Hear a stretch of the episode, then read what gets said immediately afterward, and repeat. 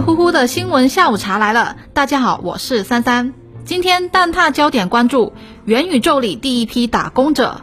小案进最高法报告，不能让好人吃亏。好视频平台羊毛被判赔百万。首先关注的焦点是元宇宙里第一批打工者。今年两会政府工作报告中指出，要大力的拓展就业渠道，完善灵活就业社会保障政策。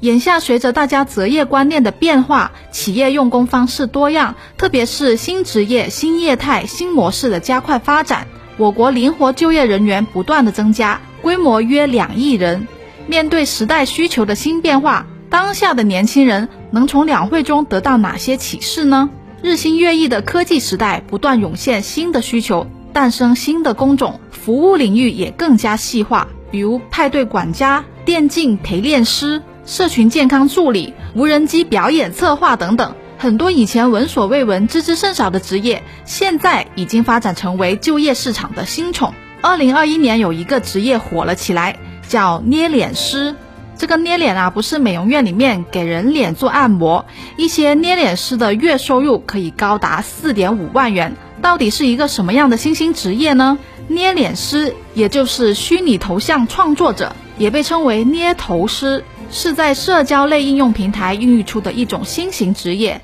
捏脸师的原创作品一般是在虚拟商城里面上架，从而实现变现。在元宇宙概念火爆的当下，捏脸师可以说是元宇宙里面第一批打工者。拥有专属的虚拟头像，往往是社交元宇宙里面重塑第二身份的必要元素。元宇宙里的捏脸师是技术进步、产业发展下的新职业，它的背后是计算机。互联网、人工智能等等新技术的快速发展，类似的新职业还有很多，比如人工智能训练师、工业机器人系统操作员、数字化管理师、区块链应用操作员等等。新职业推陈出新，满足了更多个性化、多元化、精细化的美好需求。从吃得饱到吃得好，公共营养师、食品安全管理师应运而生。从安享晚年到幸福晚年，精细化助老养老的服务不断的涌现。这些新职业让我们感知时代温度的同时，也为年轻人就业搭建了更广阔的舞台。比如有一个职业很受单身年轻人的追捧，因为这个职业能够代替妈妈的唠叨，监督我们更好的学习和生活。虽然新技术、新业态、新模式令一些传统的职业逐渐走向萎缩，但是无形中也催生了更多新的就业方式，比如拼单式就业正在流行。作为技多不压身的斜杠青年，可以在一天之中自由切换多种职业身份。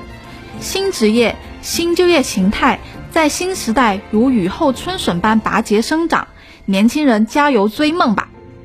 下面关注的焦点是。小案进最高法报告，不能让好人吃亏。昨天发布的最高人民法院工作报告，点名了五岁女童热心助人致舞伴截瘫这一小案。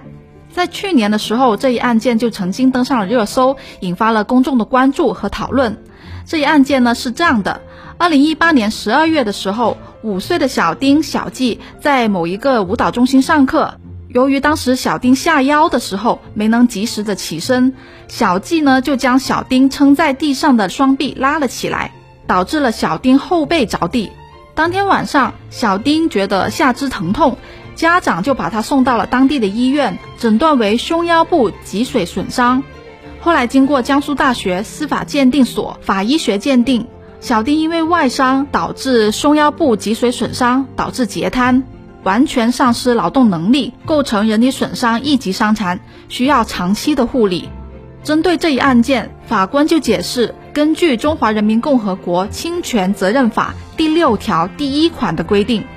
行为人因过错侵害他人民事权益，应当承担侵权责任。在本案当中，小季、小丁都处于这个舞蹈中心的监督管理之下。小季是出于善意去帮助的同学，这个行为不具有违法性，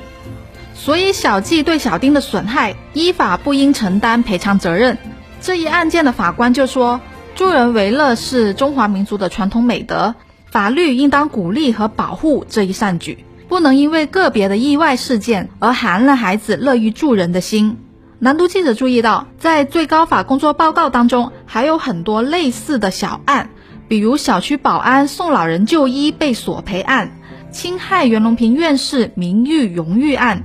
高铁霸铺案等等都被点名。最高人民法院办公室副主任、最高人民法院工作报告起草组负责人于茂玉解读说。近年来，人民法院特别注重把社会主义核心价值融入到司法活动当中，通过一个个发生在大家身边的案件，把核心价值观的内涵传递出去，让道理更加清晰，法理更加容易理解，情理更加获得认同。